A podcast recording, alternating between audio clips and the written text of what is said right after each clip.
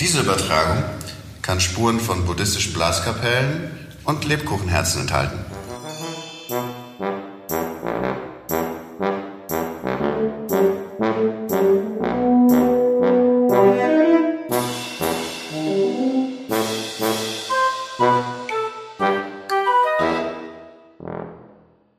Herzlich willkommen zu einer neuen Folge von Liebe. Die heute aus dem Münchner Rathaus aufgezeichnet wird. Und ähm, das mit der Blasmusik, was Stefan gerade sagte, ist kein Zufall. Auf dem Marienplatz ist gerade richtig was los. Also sollte es im Hintergrund trommeln und tröten, dann ist das nicht akustisch eingefügt, sondern es findet wirklich statt. Ja, danke, liebe Andrea. Danke, lieber Dieter, dass du dir Zeit nimmst für ein Interview für Liebe. Bayern. Sehr gerne mit Original Blasmusikbeschallung. Also was passt besser zu Liebe. Bayern als Blasmusik auf dem Marienplatz? Das stimmt. Wer es mag. Der Dieter ist der Dieter, Dieter Reiter, Oberbürgermeister von München. Und wir möchten heute nicht über Kommunalpolitik und äh, das große Weltgeschehen reden, sondern über das, was München zu einer liebenswerten Stadt macht. Und das trifft sich ganz gut, denn Stefan ist ja Münchner und ich bin die, die ein bisschen von außen auf die Stadt blickt. Wenn ich an München denke, denke ich zuallererst an horrende Mieten, ans Oktoberfest und ähm, an ein Gefühl, das ein bisschen nach Großstadt, aber auch an hm, Heimeligkeit äh, nicht mangelt. Ist das ein richtiger Blick oder verpassen die, die nicht in München sind, etwas Entscheidendes? Also erstens natürlich verpassen alle Menschen, die nicht in München leben, was Entscheidendes. Aber es gibt ja ganz viele Umfragen dazu, dass fast 90 Prozent der Deutschen auf die Frage hin, wo sie am liebsten leben möchten, wenn sie es einfach aussuchen könnten, München sagen. Äh, das ist schon erschreckend für einen Münchner Oberbürgermeister, weil du hast ja einen Punkt angesprochen, äh, Mieten. Je mehr Menschen nach München wollen, desto schwieriger wird es. Da funktioniert der Markt leider gnadenlos und wenn wir nicht politisch was dagegen tun würden, dann könnten sich Trambahn schaffen, aber auch Krankenschwestern alle in München längst nicht mehr leisten. Also insoweit ist der Blick richtig. Aber ich glaube, bei der Außenbetrachtung wäre das Oktoberfest deutlich vor den Mieten, weil es tatsächlich das ist, was uns natürlich nach außen irgendwie. Es gibt ja Untersuchungen Oktoberfest, FC Bayern, das sind so die äh, Schlagwörter mit dem BMW vielleicht noch ein bisschen. Das sind die, mit denen wir international, auch in China, subsumiert wird, wenn man München spricht. Ich glaube, wir würden uns nicht mal als Stadt bezeichnen in China. Bei unserer Einwohnerzahl wären wir da vielleicht als Stadtteil von irgendeiner Mittelstadt. Ähm, das ist aber auch eine gute Entwicklung hier in München, dass wir tatsächlich auch mittlerweile ein bisschen langsamer wachsen als äh, schon Jahre zuvor, weil das Flair, das du angesprochen hast, das bisschen gemütliche, grübige, das wollen wir da schon irgendwie behalten, das mögen alle in München abhalten. Und deswegen ist es gerade auch nicht so, schwer, also einfach für die Politik irgendwie diese Entwicklungen alle zu steuern. Also wir brauchen Wohnungen, dummerweise muss man da was bauen, dummerweise mögen die München nicht, dass man irgendwas baut, schon gleich gar nicht, wenn es ihnen gegenüber ist. Also insoweit, diese, wir brauchen mehr öffentlichen Nahverkehr, weil wir uns alle einig sind, wir haben zu viele Autos in der Stadt. Öffentlicher Nahverkehr entsteht aber meistens durch Baustellen. Baustellen mögen jetzt die Münchner jetzt auch wieder nicht. Also das ist gerade äh, quasi in jeder Infrastrukturmaßnahme, der wir so planen, hast du einen Widerspruch. Und äh, ich motiviere gerade die Politik, mutig zu sein und einmal selber zu entscheiden, nicht jetzt bei jedem äh, Projekt die Münchner zu fragen, weil man sich auf Nummer sicher gehen will, damit man nicht falsch liegt. Also ich habe demokratische äh, Politik und, und äh, parlamentarische Demokratie immer anders verstanden. Ich habe gedacht, man lasst sie wählen und versucht dann das Beste für die Bürger zu machen. Also, aber wie gesagt, der Außeneindruck ist sicher richtig und dass wir noch immer ein bisschen stolz darauf sind, das Millionendorf zu sein, das glaube ich ist auch zu Recht. Und deswegen haben wir natürlich auch so eine Debatte mit so einem Haus, ob das jetzt 100 Meter hoch sein darf oder nur 100 oder 98 oder 110. Das hat schon was mit dem Gefühl der Münchner zu tun. Und wenn ich mir da an meiner Wand dieses München-Bild anschaue, dieses große Porträt von München sieht man schon, wie niedrig wir wirklich sind. Und jeder externe Gast von irgendwoher sagt, uh, Munich, very low level. Uh, damit meint er nicht unseren durchschnittlichen Intelligenzquotienten, sondern damit meint er die Bebauung. Und das ist natürlich was, wenn du in einer Millionenstadt, ich glaube, man kann schauen, auch in Deutschland, wohin man will. Also so ein niedriges Bauniveau, wie wir bei uns haben, quasi, also was die, was die Höhe der Häuser betrifft, haben wir nirgends. Hängt aber mit dem Feeling zusammen. Wir wollen in München eigentlich lieber dörflich bleiben. Gibt es aber auch natürlich in München genug. Wir sehen ja, es gibt ja nicht ein München, wir haben ja völlig dicht bebaute Viertel, wie was weiß ich was, Schwabing, die Maxvorstadt oder so. Und wir haben natürlich ländliche Räume wie Aubing, Lochhausen, Langwied. Da meinst du, bist in irgendwie in jeder Stadt, aber nicht in München, weil das eigentlich einen ganz dörflichen Charakter hat.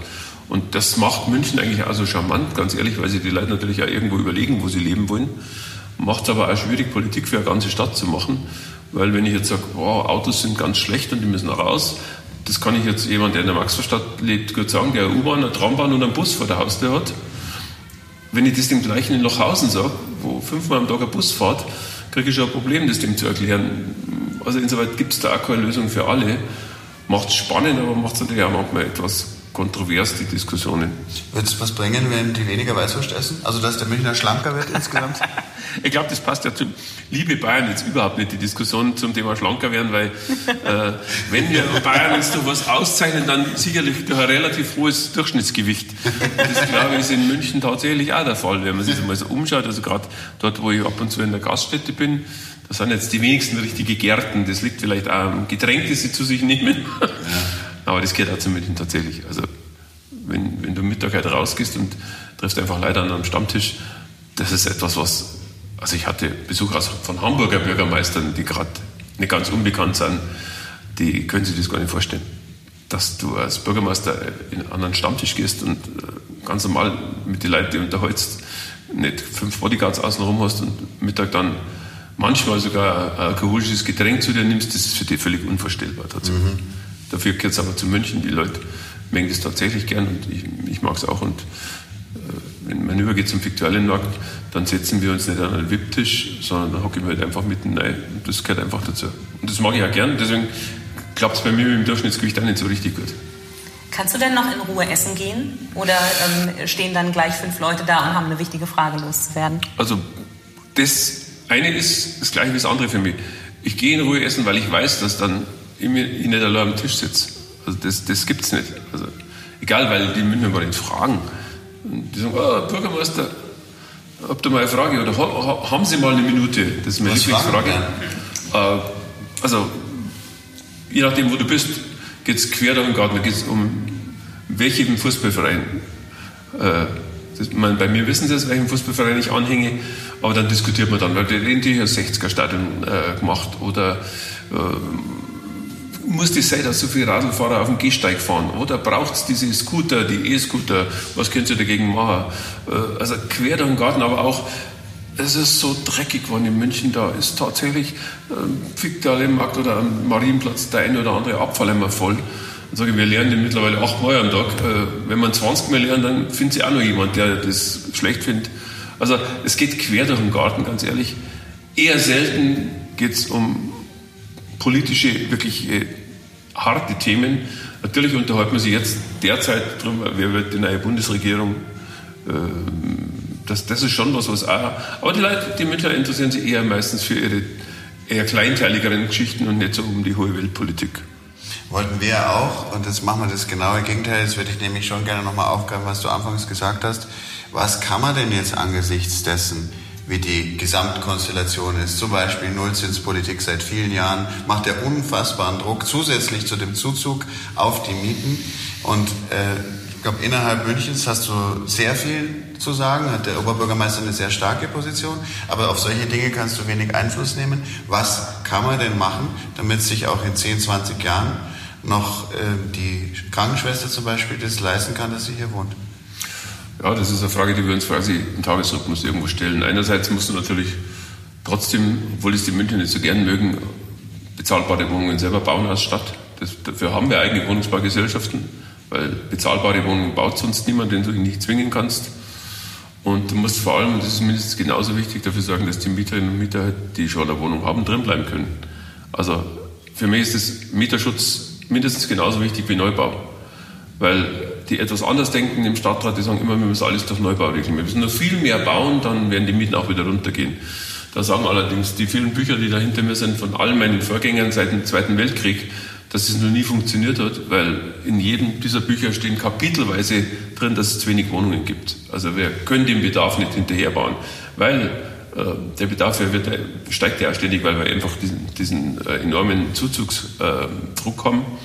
Und weil wir uns Gott sei Dank auch selber vermehren in München, wir haben einen hohen äh, Geburtenüberschuss. Das heißt, es geht ja nicht nur darum, den Menschen, die zu uns kommen wollen, eine Wohnung zu bieten, sondern auch den jungen Menschen, die zusammenziehen, irgendwo in der Familie gründen wollen, äh, das versuche ich dann auch immer den Bürgern klarzumachen, als gerade wir 2015 die heftige Debatte zum Thema Geflüchtete hatten und die durchaus auch sehr kontrovers geführt wurde, habe ich immer gesagt, ja Freunde, wir bauen doch nicht für Geflüchtete, jedenfalls nicht primär, sondern wir bauen erstmal, weil wir Eigenbedarfe haben. Und äh, das muss man klären. Und was man machen kann, ist klar. Also für München kann ich es Gott sei Dank einigermaßen mitsteuern, selber bauen. Ich habe für meine Wohnungsbaugesellschaften beispielsweise vor drei Jahren einfach einen Mietenstopp verfügt. Also das sind irgendwie 60.000, 65.000 Wohnungen, das sind, kannst du sagen, 100, 120.000 Münchner, die jetzt wissen, sie haben jetzt seit drei Jahren keine Mieterhöhung gekriegt und kriegen noch weitere Jahre keine Mieterhöhung. Das kann ich, weil ich Verantwortung trage und der Staat halt mitspielt. Ähm, das kann man in Eigenverantwortung machen. Das trifft immerhin, wie gesagt, über 100.000 Münchner.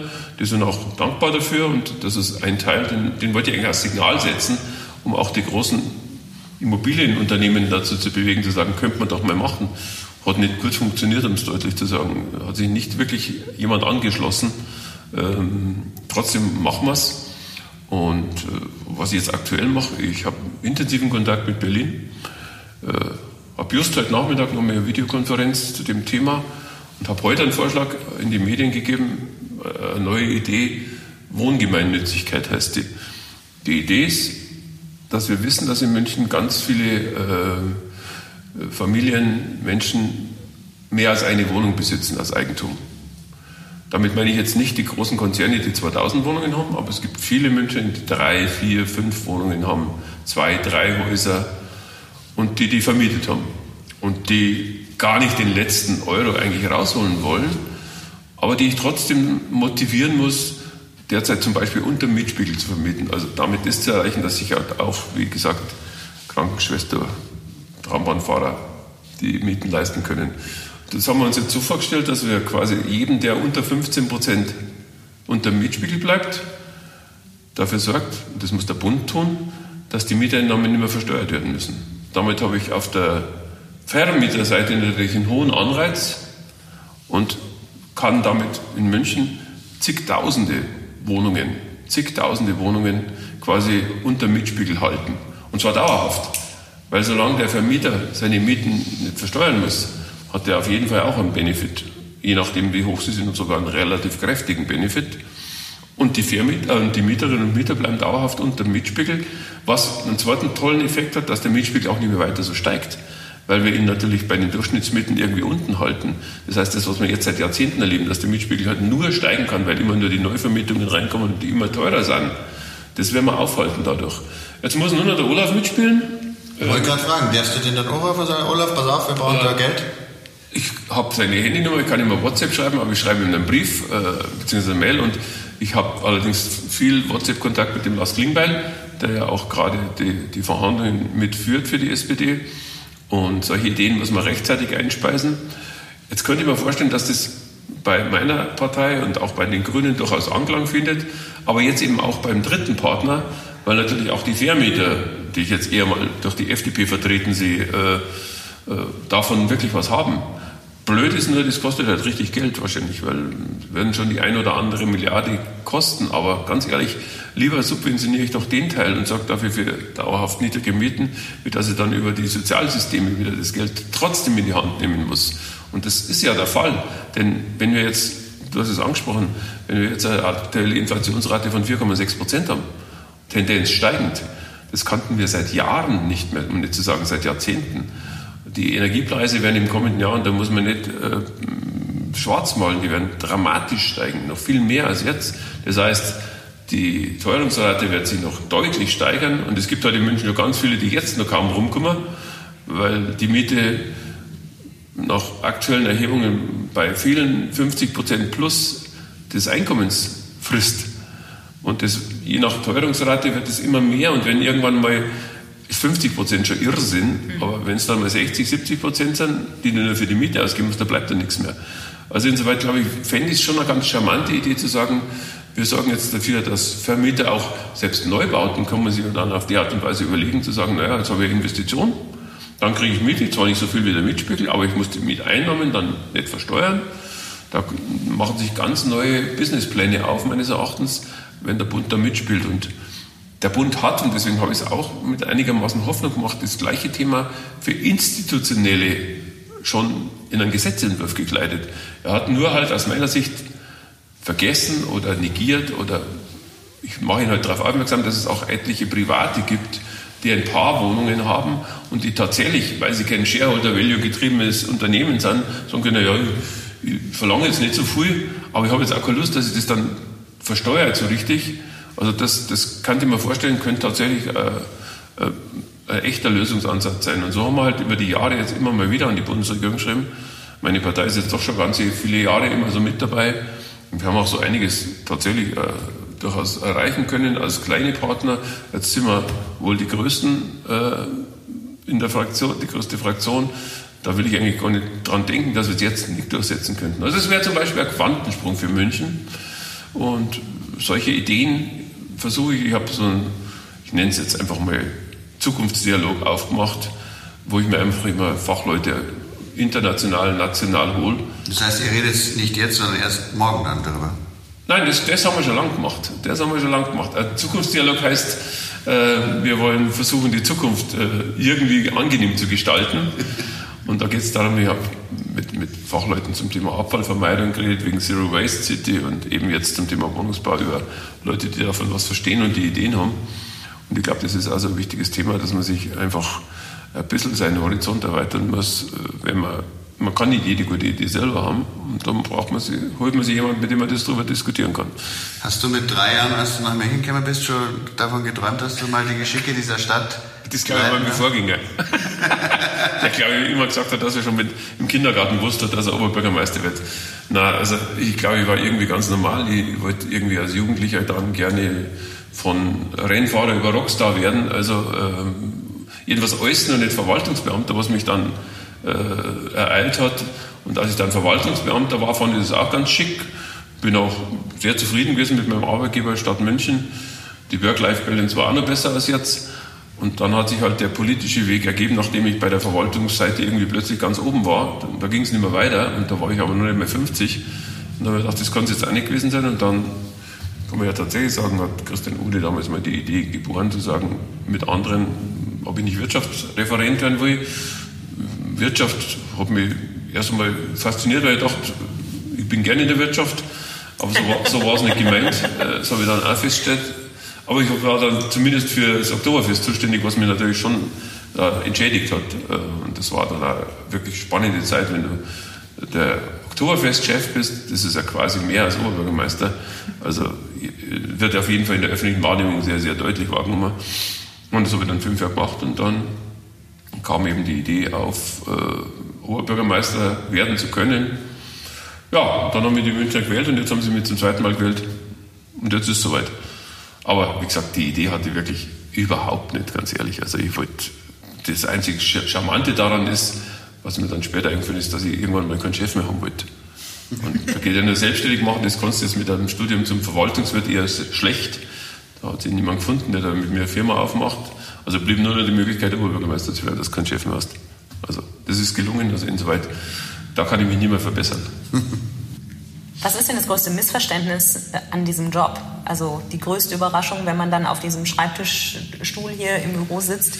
Ja, was ist die größte Überraschung? Also für mich, ich glaube für viele Bewerberinnen und Bewerber wäre es die größte Überraschung, wie viel Verwaltungskram man tatsächlich jeden Tag macht. Weil viele kommen daher und sagen, jetzt kann ich meine, ich liebe dieses Wort Visionen aus, leben und kann die Stadt gestalten. Und äh, ja, also wenn ich äh, am Tag dafür eine halbe Stunde finde, bin ich schon glücklich, ganz ehrlich. Also insoweit äh, ist es unglaublich viel Verwaltung. Ich habe etliche Sitzungen, Stadtratssitzungen, Aufsichtsratssitzungen. Ich habe, weiß gar nicht, wie viele Aufsichtsratsvorsitze äh, von so Unternehmen wie Stadtwerke, die jetzt auch nicht gar klein sind, oder unsere geschätzten Münchner Kliniken mit Tausenden von, von, von Mitarbeitern. Messe, Flughafen. Also da ist viel Work to do, sage ich jetzt mal ganz ehrlich, und nicht so sehr, oh, ist es schön, hier äh, auf dem Podium zu sitzen und darüber zu unterhalten. Ist es jetzt das Kunstareal, müssen wir das jetzt besser beschildern oder so ist es also nicht. Da muss ich jetzt alle, die zuhören und das vielleicht irgendwann mal vorhaben, schon äh, vorsichtig desillusionieren. Es ist schon auch Arbeit. Und natürlich schaut es jetzt erstmal nicht nach Arbeit aus, wenn man jeden Abend irgendwo ist und eingeladen ist zum Essen und äh, dort auch reden darf. Aber es ist auch nach Jahren, sage ich jetzt mal, schon auch äh, äh, ein Job, den man, den man machen muss. Und wenn du jedes Wochenende, wenn es noch so schöne Sachen sind, aber einen festen Termin hast, ja, jetzt war es zwei Jahre, eineinhalb Jahre relativ frei von Terminen, aber im Normalfall ist es schon etwas, wo du halt auch eine Planung hast sozusagen. Also ich will damit nur sagen, das ist gar keine Klage, sondern im Gegenteil, es macht Spaß. Aber niemand sollte erwarten, dass es jetzt quasi mit Lenin-Blick am Fenster steht und darüber nachdenkt, was er jetzt als nächstes in dieser Stadt erfindet. Also es gibt schon auch einen Haufen Arbeit zu tun. Also das ist nicht so. Das wissen alle, die jetzt neu Bürgermeisterin geworden sind, auch mittlerweile. Würde ich gerne an der Stelle noch einmal danken, liebe Petra Leimer-Kastern. Die sitzt hier rechts von mir, dem Dieter gegenüber und dem Martin Rieger. Und natürlich dir, dass du dir Zeit nimmst für dieses Interview angesichts der Fülle an Terminen und so. Und Work-Life-Balance hast du angesprochen. Kannst du die Stadt überhaupt genießen, die du so liebst? Ja. Hast du da Zeit dafür? Ja, weil für mich ist das, äh, wenn ich jetzt, die Petra weiß das, wenn ich hier rausgehe auf den Marienplatz, dann gehe ich noch keine zehn Meter im Regelfall, ohne dass irgendjemand mich anredet. Und dann hast du wieder Bürgergespräche und das ist auch das, warum ich immer eigentlich das wahnsinnig gern mache, einfach rauszugehen. Nicht nur, weil ich gern spazieren gehe oder gern in, in, in den Biergarten gehe, sondern einfach, weil du da einfach einen normalen Blick auf die Bevölkerung, ein normales Feedback der Bevölkerung kriegst, von ganz durchschnittlichen Leuten, völlig unterschiedlichen Leuten. Und das genieße ich tatsächlich, weil das gehört für mich zum Job, wenn ich hierin sein müsste den ganzen Tag, dann wird es mir keinen Spaß mehr machen, ganz ehrlich. Also das brauche ich schon, das gehört für mich dazu, ebenso wie mein Team, weil ich bin jetzt tatsächlich äh, äh eigentlich schon ein Teamplayer, weil wir diskutieren ziemlich viel, sage ich jetzt mal ganz ehrlich. Und ich habe ja hier niemanden drin, der mir den ganzen Tag Ja sagt, sondern da sind schon sehr kritische Geister dabei. Und wir schreien dann, nein, schreien nur ich, aber diskutieren dann auch sehr heftig, was jetzt der richtige oder falsche Weg ist. Das gibt es bei uns. Aber alle wissen, dass es nicht persönlich gemeint ist, sondern dass wir uns um die Sache streiten. Aber das gehört halt einfach dazu. Ich bin halt auch ein emotionaler Mensch und kann manchmal auch meine lose Zunge nicht wirklich im Zaum halten. Das habe ich schon ab und zu mal bereut, aber eigentlich eher selten begann ja schon am Anfang meiner Karriere äh, beim ersten Anzapfen, werde ich nie vergessen, als ich Scheiß drauf gesagt habe, äh, dass äh, dann ungefähr 200 Millionen Fernsehzuschauer gehört haben. Die meisten haben es nicht verstanden, weil die sind im Ausland, die das zuschauen. Aber die Bayern und die Münchner habe ich ausweislich der vielen Zuschriften haben es schon verstanden. Und da waren wir, die Petra und ich, nachdem es unser erstes äh, O-Zapfen war und sie für die Medien verantwortlich ist, erst einmal ziemlich erschrocken, äh, dass das dann auch noch so klar zu hören war, weil da unten die, der BR dann noch ein Mikro hin hat an, ans Fass. Das hat dann schon erschrocken, muss ich ganz ehrlich sagen. Mich auch. Äh, bin dann, ich weiß noch wie heute, zum Tisch mit meiner Familie, mit meiner Mama und so. Und dann gab es immer wieder die Frage zwischendurch, hat das wirklich gesagt? Hat das echt gesagt? Und äh, wir haben dann äh, kurz überlegt, ob man das irgendwie verleugnen kann, aber natürlich konnten wir es nicht verleugnen, nachdem es äh, ein paar hundert Millionen Menschen gehört haben. Ja, und dann habe ich mir gedacht, bin jetzt gespannt auf das Echo und das Echo war tatsächlich überragend positiv, muss ich ehrlich sagen, weil die Leute gesagt haben, ja, mei, ist es auch nur ein Mensch, äh, ja. hat er halt das gesagt und man muss es jetzt nicht im Jahresrhythmus wiederholen, aber also zumindest die Münchner und die Bayern haben mir das natürlich verziehen. Und das hat sich aber durchgesetzt, wie gesagt, weil ich nehme einfach kein Blatt vom Mund. Und das ist mir egal, wer dagegen sitzt. Was wäre denn ein schöner bayerischer, gescheiter, deftiger oder münchnerischer Kraftausdruck, den du außerdem uns verrätst vielleicht. Naja, also wie gesagt, quasi, äh, fluchen darf ich nicht, das soll ich nicht. Äh, also, ist ja Sagt privat. Wer? Sagt ja, ja. wer? Ja, sagen wer, viele, wer viele mit, meine Mama zum Beispiel ah, sagt mir, das kann ich nicht machen, das darf ich nicht machen. Meine Frau ist auch nicht glücklich, wenn ich fluche. Also da gibt es schon ein paar, die dann immer sagen, muss denn das sein? Aber äh, also du fluchst ja jetzt nicht, aber was wäre? Aber das Scheißdrauf ist schon etwas, was, was mich, sagen wir mal so, in Anbetracht meiner täglichen Arbeit hier des Öfteren mal bewegen würde. Ich sage es jetzt nicht jedes Mal, spreche es nicht aus, aber ich denke mal ab und zu bei Entscheidungen, wo du nicht genau weißt, das ist jetzt richtig oder falsch, geht es jetzt links oder rechts rum. Und das habe ich halt sehr häufig hier. Sage ich, scheiß drauf, jetzt, das machen wir jetzt einfach so. Und das habe ich ohne das Wort scheiß drauf. Wenn man ganz ehrlich ist, wenn, wenn ich zurückdenke an 2015, als, als hier wir beide am Hauptbahnhof waren, äh, wo 100.000 geflüchtete Menschen ankamen. Also meinte ihr, wie oft ich da gesagt habe, das mache ich jetzt einfach so, ohne das Wort jetzt nochmal zu wiederholen. Mhm. Äh, weil hätte ich da die normalen Regeln alle eingehalten, dann wären die wahrscheinlich heute noch nicht alle unterbracht, weil dann hätten wir europaweite Ausschreibungen für Zelte gemacht, die hätten dann acht Monate später vielleicht das erste Zelt gebracht. Äh, da muss es ja einfach sagen, scheiß drauf, das mache ich jetzt einfach. Mhm. egal wie. Und so gibt es gerade in, dem, äh, in, in, in, diesen Krisenzeiten äh, öfter mal einfach die Notwendigkeit zu sagen, das mache ich jetzt einfach. Also, und äh, ansonsten äh, denkt man sich öfter, öfter Götz von Berliching. Das kommt schon vor bei manchen Befassungen, wenn es dann wieder sechs Stunden im Stadtrat diskutieren um des Kaisers Bart und nach sechs Stunden Diskussion rauskommt, wir machen einen Arbeitskreis. ähm, ja, wenn ich nicht mehr weiter weiß, gründe ich einen ja, Arbeitskreis. Das ist dann schon was, wo ich mir das sehr, sehr deutlich denke. Aber wie gesagt, im Grunde macht mir mein Job einfach Spaß, aber ich finde, zum Münchner und zum Bayern gehört so äh, durch also deftiger Ausdruck auch mal ab und zu ins Tagesgeschäft. Da mache ich mir jetzt gar keinen Kopf. Und wie gesagt, ich, das machst du ja auch nicht gesteuert. Ich habe auch nicht beim Ansaufen gesteuert gesagt, scheiß drauf, sondern es ist mir halt gerade so rausgerutscht. Ich habe gedacht, die Politiker sind alle gesteuert. Naja, ich schon. Aber äh, ich sage nicht, wer mich alles steuert. die Mama. Gibt es was, was die Münchner dir nicht verziehen haben? Ich weiß nichts, ganz ehrlich, derzeit. Äh, äh natürlich gibt es immer wieder irgendwelche Gruppen, die mit irgendwas nicht einverstanden sind. Also ich weiß jetzt zum Beispiel, dass im Münchner Norden es eine Gruppierung von Menschen gibt, die halt nicht wollen, dass da gebaut wird. Und das ist natürlich persönlich an mir festmachen. Und äh, das wären nicht, nicht meine besten Freunde, weil ich ihnen gesagt habe, dass ich ihnen nicht glaube, dass es ums Kartoffelanbauen geht, sondern dass ich einfach glaube, das, was mir mit meiner Lebenserfahrung sagt, dass es nur ums Geld geht. Ein paar Jahre später nach dieser Diskussion stellen wir fest, über was diskutieren wir jetzt gerade? Ja, wie viel Geld pro Quadratmeter gibt es denn? Äh, also insoweit werden die trotzdem nicht meine Freunde. Aber ich habe jetzt tatsächlich nichts präsent, wo sie sagen, das haben wir die München nicht verziehen. Vielleicht die 60er-Fans, dass wir 60er-Stadion nicht ausgebaut haben, sowas gibt's. Aber die haben wir noch Hoffnung, dass es auch noch passiert. Dürfen wir das schon verkünden? Noch nicht, gell? Hoffnungen darf man haben. Hoffnungen darf man immer haben. Ja. Kostet das eigentlich Wählerstimmen, wenn man sich in München so deutlich für den FC Bayern positioniert? Bei den 60ern? Äh? Also, das ist auch eine gute Frage, aber das hat mich nie interessiert. Weil ich habe gesagt, äh, der richtige Weg ist, ich bin so wie ich bin. Ich war vorher Bayern-Fan. Ich werde jetzt nicht aus wahltaktischen Gründen sagen, ich bin eigentlich auch ein bisschen Löwen-Fan und interessiere mich auch für Kanufahren. Moment, für Moment, Moment. Wie ein bisschen Löwen-Fan. Ich dachte, das ist wie bei Schwanger. Entweder ist man so oder nee, Das habe ich nicht gesagt, sondern ich habe immer von Anfang an gesagt, ich bin Bayern-Fan, ich bleibe Bayern-Fan. Ich habe nichts gegen 60, ich bin familiär da geprägt, weil ich habe Brüder und äh, die waren immer die Blauen. Also insoweit habe ich die Diskussion, seit ich ein kleiner Bub war, immer durchgezogen. Äh, ich war immer auf der Gewinnerseite, das hat sich nicht verändert, wenn man mal das letzte Spiel äh, jetzt äh, weglässt. Aber ansonsten bin ich gern Bayern-Fan, weil da ich habe es nicht so mit Masochismus und das muss man als 60er-Fan natürlich wirklich ausgeprägt sein. Äh, das muss man Woche für Woche, Jahr für Jahr aushalten. Seit 1966, glaube ich, waren sie das letzte Mal deutscher Meister.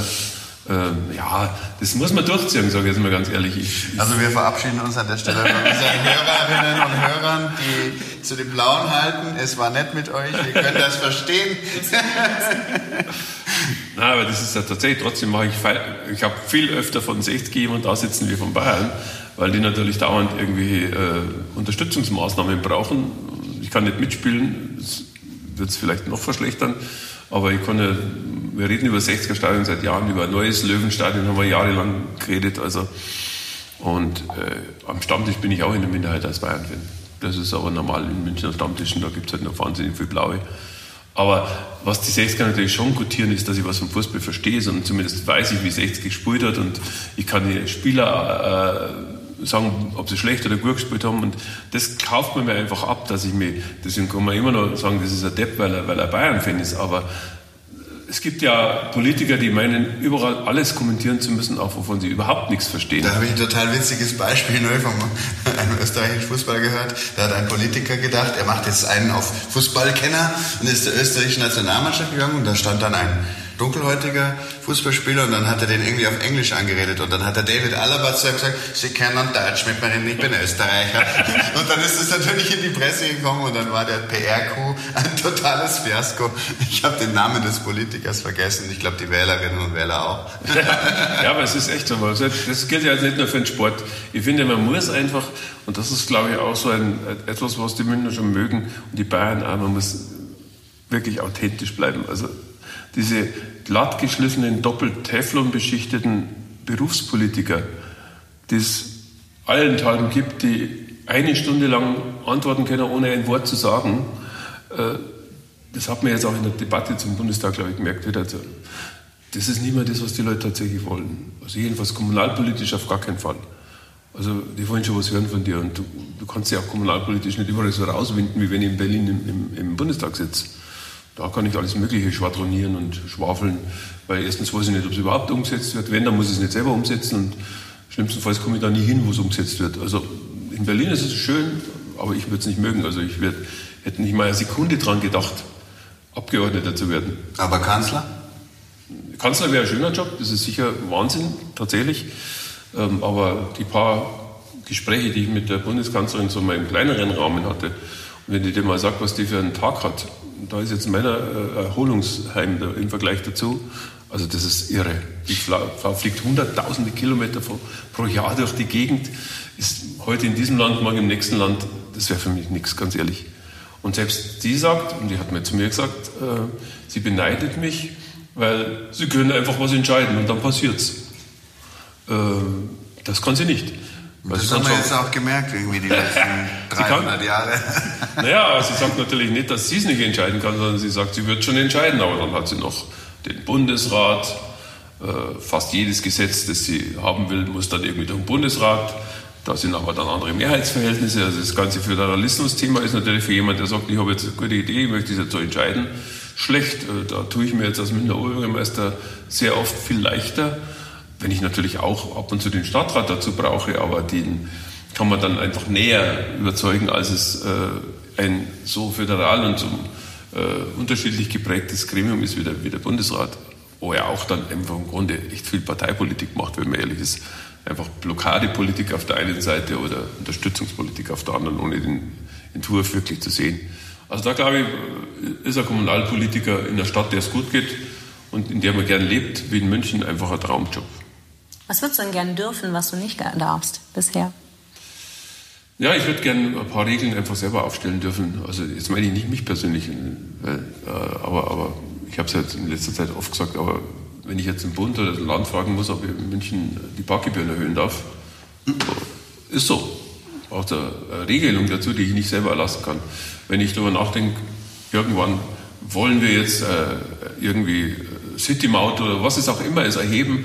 Und ich habe gesagt, nee, das kannst du nicht entscheiden, das entscheidet jemand in Berlin, ob ich das in München darf. Wenn ich, wenn ich Tempo 30 Zonen in München darf ich nicht ausweisen, weil da brauche ich die, Bund, äh, die Landesregierung dazu, die mir dann sagen kann, ob das sinnvoll ist, dass ich eine Tempo 30 Zone in der XY-Straße mache. Das sind alles Dinge, die müssen sich ändern. Das habe ich auch deutlich jetzt in die Koalitionsverhandlungen eingebracht, weil wir müssen letztlich den Schlamassel auch ausbaden als Oberbürgermeister und Bürgermeister in den Kommunen. Weil bei uns kommen die Leute und sagen, seid ihr blöd, wieso macht ihr das so oder so? Man kann ich zwar schon immer auf die anderen denken, aber da wird sowieso unterstellt, dass die äh, nicht wissen, was sie tun. Äh, aber mir verzeihen sie es halt nicht. Äh, also insoweit braucht es einfach mehr Kompetenz, um es abstrakter zu sagen. Und zwar Kompetenz für die Organe und für die Leute, die die Probleme auch lösen müssen. Wäre das nicht dann dieses Weltparlament der Bürgermeister dafür zum Beispiel geeignet, was der Kollege Peter Kurz, Dr. Peter Kurz, so viel Zeit muss sein, genau. in Mannheim naja, betreibt? Also es wäre, ist auf jeden Fall nicht, nicht skurril tatsächlich die Idee, denn ich glaube, was die aktuelle Zahl ist, aber über 60 Prozent äh, der Menschen wohnen in, in Ballungsräumen, allein in Deutschland schon, also mehr als die Hälfte. Also was würde dagegen sprechen, wenn man es zumindest einmal besser beteiligt? Das ist ja auch das, was ich die letzten Wochen und Monate, eigentlich schon Jahre sage dass ein, kein Kommunalvertreter irgendwie Sitz und Stimme im Bundeskabinett hat, das finde ich einfach irrsinnig, ganz ehrlich. Da werden immer Regeln getroffen, die die Kommunen dann umsetzen müssen als letztes, weil da die Leute leben. Aber es ist niemand dabei. Also wir hatten ja letztes Jahr ein paar ganz skurrile Gesetzgebungsdinge, wo jeder Praktiker schon beim Gesetzerlass gesagt hat, das ist ein Quatsch, das geht eh nicht. Und das haben sie dann zwei Jahre später auch gemerkt und haben es wieder rückgängig gemacht. Aber das kann man vielleicht vermeiden, wenn man da irgendjemand reinsetzen würde, der vielleicht auch mal ein bisschen Erfahrung hat und das auch wüsste. Ich meine, ich habe jetzt Hoffnung mit Olaf Scholz als Bundeskanzler, weil der zumindest einmal Jahre äh, in Hamburg Bürgermeister war. Das ist, meine ich wirklich ernst, das habe ich auch im Vorfeld der Wahl immer gesagt. Als ich gesagt habe, was, was spricht denn aus Ihrer Sicht besonders für Olaf Scholz, habe ich gesagt, erstens versteht er was von Finanzen und zweitens war er Bürgermeister. Oder andersrum, erstens war er Bürgermeister, zweitens versteht er auch was von Finanzen. Weil das sind prägende Eigenschaften, die du wirklich brauchst, um Politik zu machen, die dann die, die Kommunen da umsetzen können. Aber ich bin immer noch nicht ganz von dem Thema abgekommen, zu sagen, wir brauchen Sitz und Stimme im Bundeskabinett. Also irgendjemand aus der kommunalen Familie muss da irgendwie mitreden dürfen. Und zwar mehr, als es jetzt über den Städtetag und netten Anhörungsrechten stattfindet, sondern es braucht auch schon ein hartes Stimmrecht und einfach mal die Möglichkeit, das auf Herz und Nieren zu prüfen, bevor es Gesetz erlassen wird und dann umgesetzt wird, meistens nur mit Millionen und Milliarden Investitionen und hinterher stellen wir fest, scheiße, so hat es nicht funktioniert. Also das hm. da ich gerne vorher verhindern, ganz ehrlich.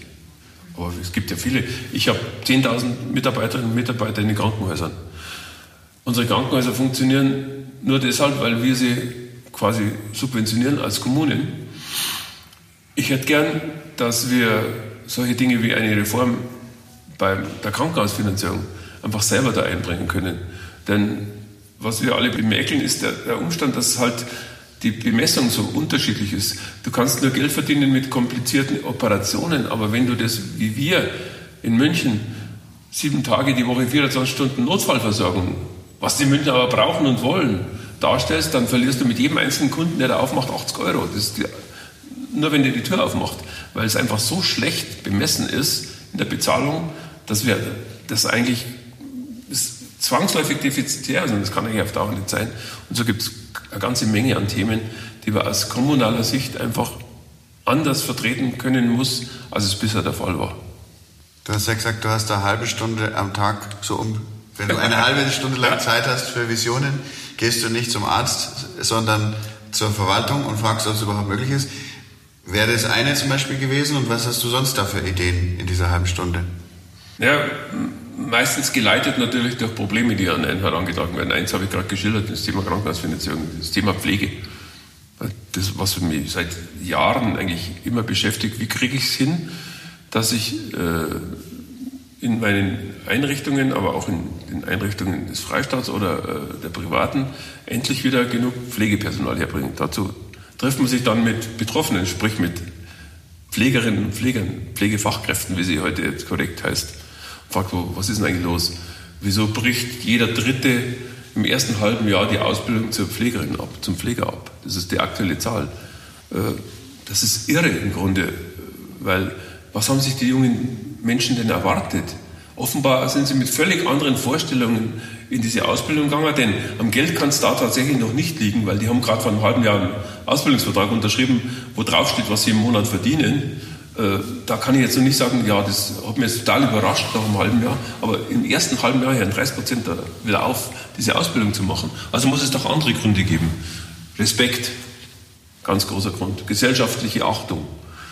Da haben zwar jetzt die Beifallklatscher irgendwie ein bisschen was getan, aber wie gesagt, das ist schon ein Problem, das man, dem man noch tiefer gehen muss. Und Arbeitszeiten, Extrembelastungen. Also wir haben ja wirklich äh, dadurch, das ist ja ein Teufelskreis, dadurch, dass wir nicht genug Personal haben, müssen die anderen immer länger und immer mehr arbeiten. Arbeitszeiten bis um Mitternacht, äh, im Notfalldienst 24 Stunden. Äh, was kann man daran ändern? Und dann muss man halt sagen, wie kriegt man den gesellschaftliche Achtung hin?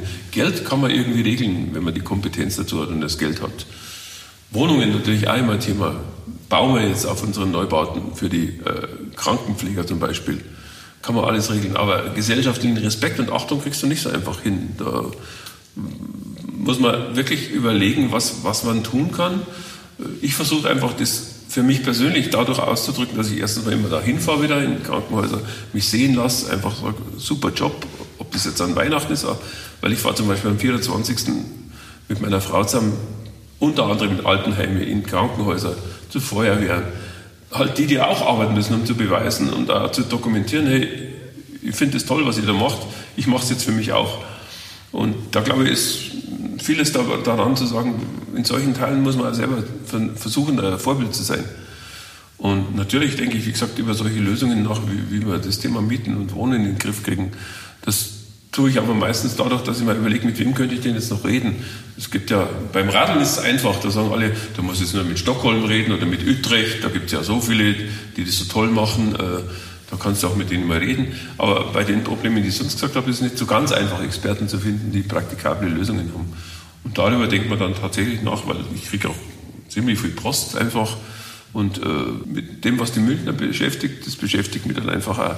Und im Regelfall, ganz ehrlich, weil ich ja, wie gesagt, eine breite Range habe, mit einer 91-jährigen Mutter, äh, drei Kindern und fünf Enkeln, äh, breite Kritik, äh, was man alles machen muss oder nicht machen sollte, äh, höre, hat man schon eine gewisse Bandbreite an Anforderungen, die man, die man einfach versucht zu erfüllen. Und das macht schon Spaß, das muss ich ganz ehrlich sagen. Sagen die dann, Opa, was machst du denn da? Oder wie alt sind Es braucht mehr Spiel. Ich habe eine Range von äh, eineinhalb bis äh, zwölf, also insoweit schon von der, von der Kinderseite her breit. Und meine Mama hat wieder ganz andere Ansprüche. Ich weiß noch, wie heute. Das erste, was mir meine Mama 2014 mit auf den Weg gegeben hat, war, Bur, du musst jetzt endlich dafür sorgen, dass man sich in der Fußgängerzone hinhocken kann. Ich bin, wenn ich vom Stauhaus zum Marienplatz gehe, bin ich müde und ich kann mich nur in der Kneipe sitzen. Das mag ich nicht. Und dann haben wir Stadtmöblierung gemacht. Das war eine meiner ersten Aktionen. Habe das Badefrau gesagt, ich will ein paar tausend Stühle in dieser Stadt sehen. Ich will, dass um jeden Baum rum so eine Sitzgelegenheit kommt. Ich will, dass am Marienplatz die Stühle da aufgestellt werden, die jetzt seit Jahren da unten stehen. Das war gar nicht teuer, ganz ehrlich, im Vergleich zu dem, was wir sonst investieren. War aber mit einer meiner allerbesten Entscheidungen, weil da kriegst du immer noch Beifall. Und da habe ich wirklich monatelang Zuschriften gekriegt, dass es Zeit ist, dass endlich mal irgendjemand da die Möglichkeit schafft, dass mich da hinsetzt.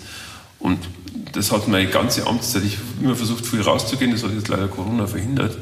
Aber ich war, ich glaube, ich habe, weiß nicht, wie viele Ampeln ich habe aufstellen lassen in dieser Stadt. Wenn mir irgendein Kindergarten oder Schule geschrieben hat, bei mir braucht es dringend eine Ampel, wenn der dann die Verwaltung sagt, aber nach dem Straßenverkehrsordnung braucht es da keine Ampel, weil 400 Meter weiter ist da schon eine Ampel und das reicht, um den Bedarf zu decken. Mhm. Also ich habe das die Kinder aber wissen, äh, wenn die aus der Schule rauskommen und einfach gerne direkt über die Straße laufen, da haben wir halt ein paar Ampeln aufstellen lassen. Mhm. Das kannst du als Oberbürgermeister halt alles entscheiden. Ähm, das funktioniert gut und ach, weiß gar nicht, ich glaube, zehn Skateranlagen initiiert, äh, dafür gesorgt, dass die dann nicht um 5 Uhr abends dunkel sind, sondern dann auch noch Beleuchtung äh, durchgesetzt, was nicht einfach ist, weil ich nicht wusste, dass Lichtverschmutzung auch ein ganz erhebliches Thema ist.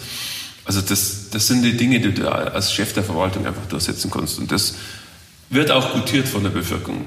Es gibt heute noch Ampeln in dieser Stadt, da hängt dort, das ist die, Reiterampel, kann man sich anschauen, da haben die Kinder das gemalt und die, das vergessen die Leute nicht. Und wie gesagt, dass das Zulagen, die wir durchgesetzt haben für die Erzieherinnen und Erzieher, also alles Geschichten, die nachhalten, das sind die Sachen, die einem dann so hängen bleiben. Und das ist das Gute beim Menschen, so in der Nachbetrachtung bleiben immer nur die angenehmen Sachen hängen, der Rest fällt das Raster. Wenn man jetzt mal von den Reiterampeln und den Skateranlagen absieht, wo ist es denn für dich persönlich am schönsten in München? Was ist der schönste Ort hier? Boah, das ist echt eine schwierige Frage, die ich ja schon öfter mal in Interviews gestellt bekommen habe, weil es gibt so viele schöne Flecken in München. Es kommt ganz darauf an, was man machen will. Ich liebe die Münchner Biergärten, ganz ehrlich. Das liegt jetzt aber an meiner speziellen Leidenschaft für Essen und Trinken. Ähm, was bestellst du da? Also, das hängt auch wieder davon ab, in welchem Biergarten ich bin. Das darf, ich natürlich niemand Darf ich natürlich niemand ja, sagen. Achtung, Bei der Biersorte habe ich eine gewisse Vorliebe, die ich auch nicht laut ausdrücken darf, aber die der eine oder andere Hörerinnen und Hörer wahrscheinlich teilt mit mir. Ähm, beim Essen hängt es einfach darauf, was ich noch mache am Tag. Also ich esse leider auch manchmal ganz gern sehr, sehr cholesterinreich, äh, sprich also so richtige äh, gegrilltes Wammerl zum Beispiel in einer meiner Kneipen. Das ist einfach gut. Ich mag aber auch Dinge, die, bei der es meiner Frau schon den Magen umdreht, wenn sie es hört, wie zum Beispiel Pressack. Äh, also was ich Mittag nicht esse, was ich so überhaupt nicht essen würde, ist sowas wie Austern oder so, das ist überhaupt nicht meins. Also ich war im Bayerischen Biergarten dummerweise leider auch Brezen, was auch nicht wirklich gesund ist oder sowas. Aber ich bin dann schon mehr der bajuwarische Typ, aber ich gehe auch gern zum Italiener, also das, zum Griechen, alles zu seiner Zeit. Aber im Freien, im Biergarten, dann ist für mich äh, Bier und äh, Brotzeit immer noch das Maß der Dinge. Da haben wir in München eine breiteste Auswahl an tollen Biergärten bin wahnsinnig gerne an der Isar, bin immer wieder froh, dass es diese Renateure der Isar gibt. Das ist einmalig in ganz Europa, dass man mitten in der Stadt so einen Fluss hat, den man wieder renaturiert hat. Bin mehr als ärgerlich, was die Leute damit machen jetzt Wochenende, muss man jetzt einmal ganz deutlich sagen, habe ich jedes Jahr einen riesen Ärger. Mit dem Müll? Mit dem Müll, weil die Leute den Dreck nicht wieder mitnehmen, nachdem sie gefeiert haben. Das macht mich wahnsinnig, ganz ehrlich, weil ich immer frage, wo haben die Leute eigentlich ihre Kinderstube lassen? Ich glaube nicht, dass sie daheim ihre, ihre Fertiggrills ins Eck schmeißen im Zimmer. Aber dann macht man es natürlich schon.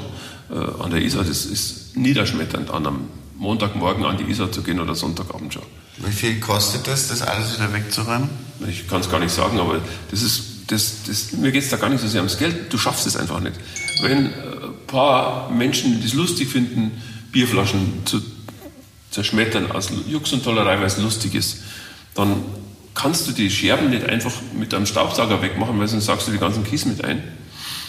Das ist einfach irre. Oder die ganzen Kronkorken, die rumflacken.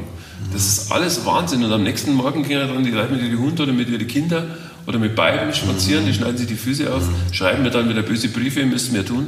Äh, wir haben, müssen aufpassen, dass wir keine Ratten kriegen, weil so viele Speisereste rumflacken. Dann hieß es am Anfang, oh, es gibt da keine, keine Behältnisse, so keine Eimer. Dann habe ich die Isar entlang alle 100 Meter, 200 Meter gesagt, wir müssen da jetzt einen riesigen Behälter. Dann haben sie gesagt, ja, aber das sieht man nachts nicht mehr. Habe sie beleuchten lassen. Dann haben wir gesagt, wir finden es nicht. Dann haben wir Wegweiser aufgestellt. Äh, also wir haben versucht, jede Ausrede, die da immer wieder kam, einfach mal äh, zu entkräften. Aber gescheite Watschen möchte man vielleicht ja. manchmal. Also, also sage ich jetzt natürlich, das sagt natürlich nicht der Oberbürgermeister. Sondern also äh, Watschen nicht, aber ich habe schon mal gesagt, man muss, ich habe schon mal darüber nachgedacht, ob man das nicht sperrt. Ob man die Isar nicht tatsächlich absperrt. Zumindest mal übergangsweise, damit man merkt, es ist nicht selbstverständlich. So ist es, weil, wie gesagt, die erste Idee war, wir lassen den Müll alles flacken. Aber da haben natürlich meine äh, Menschen, die von Biologie was verstehen, gesagt, nee, das kannst du nicht machen. Da hast du dann äh, innerhalb von zwei Monaten so viele Ratten in München, wie du es nicht vorstellen kannst. Also das geht leider nicht. Hätte ich auch. Mit meinen Kindern hat man das mal gemacht. Also ich kann mich erinnern, wenn man, wenn man, ja, die haben kein Essen im Zimmer rumgeschmissen, aber die haben ihre Zimmer nie aufgeräumt. Dann haben wir irgendwann gesagt, wir räumen es auch nicht mehr auf. Wenn die nicht mehr reinkommen in ihr Zimmer, dann ist das ihr Problem. Äh, leider ging es an der Isar so nicht.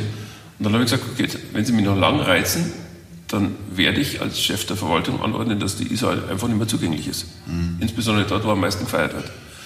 Hm, jetzt konnte ich zwei Jahre das nicht testen, weil äh, ja dank Corona, nein, leider wegen Corona muss man ganz deutlich sagen, da nicht stattgefunden hat. Aber das werde ich nicht auf Dauer dulden, ganz ehrlich. Das werde ich nicht auf Dauer dulden, weil es ist eine Unverschämtheit, wie manche Leute da einfach äh, diesen öffentlichen Raum hinterlassen.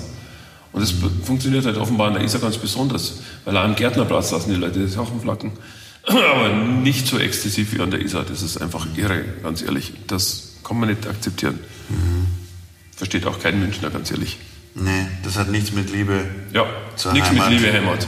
Ganz ehrlich, das pure Gegenteil ist es. Mhm. Es ist eine dermaßen eine Großkotzigkeit. Und es ist auch so, dass, da wenn ich mit der Polizei drüber rede, dann sagen die, wir haben da auch keine Lust reinzugehen, weil das ihnen nur so vernervt macht. Das ist gefährlich für die auch. Ja, sie müssen halt ständig mit körperlicher Gewalt das letztlich äh, mhm. dem begegnen. Das ist jetzt auch nichts, was ich will, ganz ehrlich. Mhm. Aber wenn das so weitergeht, dann muss man restriktive Maßnahmen wirklich einmal andenken. Mir hat jetzt total leid, weil die Isar wirklich ein schönes, wir waren ja bei den schönen Orten. Genau. Aber Oberbürgermeister zu sein hat auch den Vorteil, dass du immer Gelegenheit hast, auch in, in Viertel zu kommen mit meinen äh, Bürgersprechstunden, wo ich ehrlich gesagt vorher nie war. Äh, also gerade äh, Stadtbezirken, die am Rand sind, wo ich noch nie war.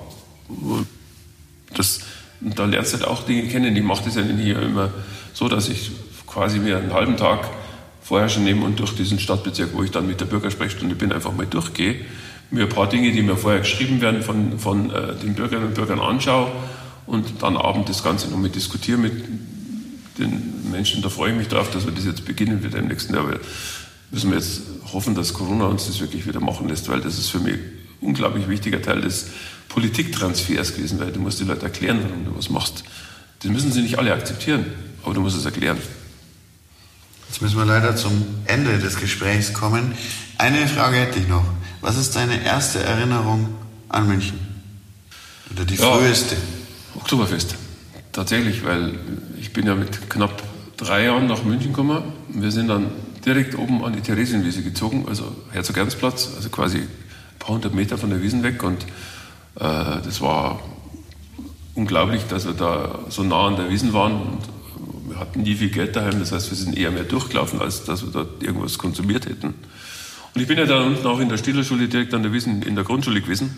Das äh, war quasi dann mein Heimweg äh, von der Stillerschule quer durch das Oktoberfest, also natürlich ohne Oktoberfest, durch die Theresienwiesen, durch Heim. Und deswegen war das Thema Wiesen schon immer was, was, was ich präsent hatte, tatsächlich in München. Aber auch die damaligen Freizeitgestaltungen waren einfach anders.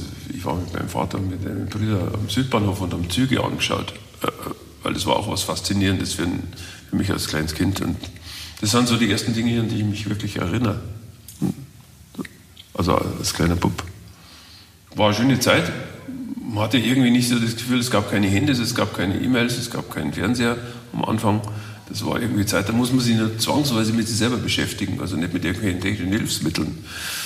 Das sehnt man sich so manchmal ein bisschen danach zurück, weil man das Gefühl hat, wenn man heute U-Bahn fährt, dass du dich eigentlich auch, äh, was weiß ich, was auf den Kopf stellen könntest oder Plastiktüten über den Kopf ziehen, das darf überhaupt niemand bemerken, weil ja keiner auf den anderen schaut, sondern alle nur in ihr Handy reinschauen oder Kopfhörer aufhaben oder sonst was.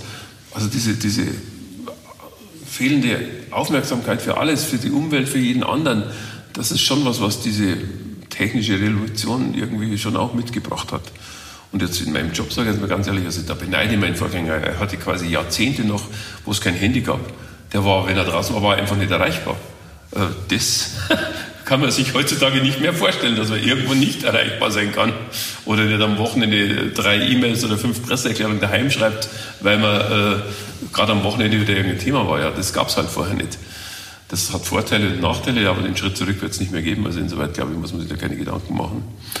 Aber es sind schon die Kindheitserinnerungen, die einfach so her, mit einem leichten Wehmut einfach hängen bleiben, weil du sagst, damals hat man sich wirklich nur mit sich selber beschäftigt. Konntest die Kinder auch nicht einfach vor dem Fernseher sitzen oder vor das Videospiel, weil es beides nicht gab. Da musste man sich also irgendwie äh, unterhalten. Das war nicht so die allerschlechteste Zeit damals. Aber ich bin jetzt der Letzte, der sagt, früher war alles besser, also um Gottes Willen.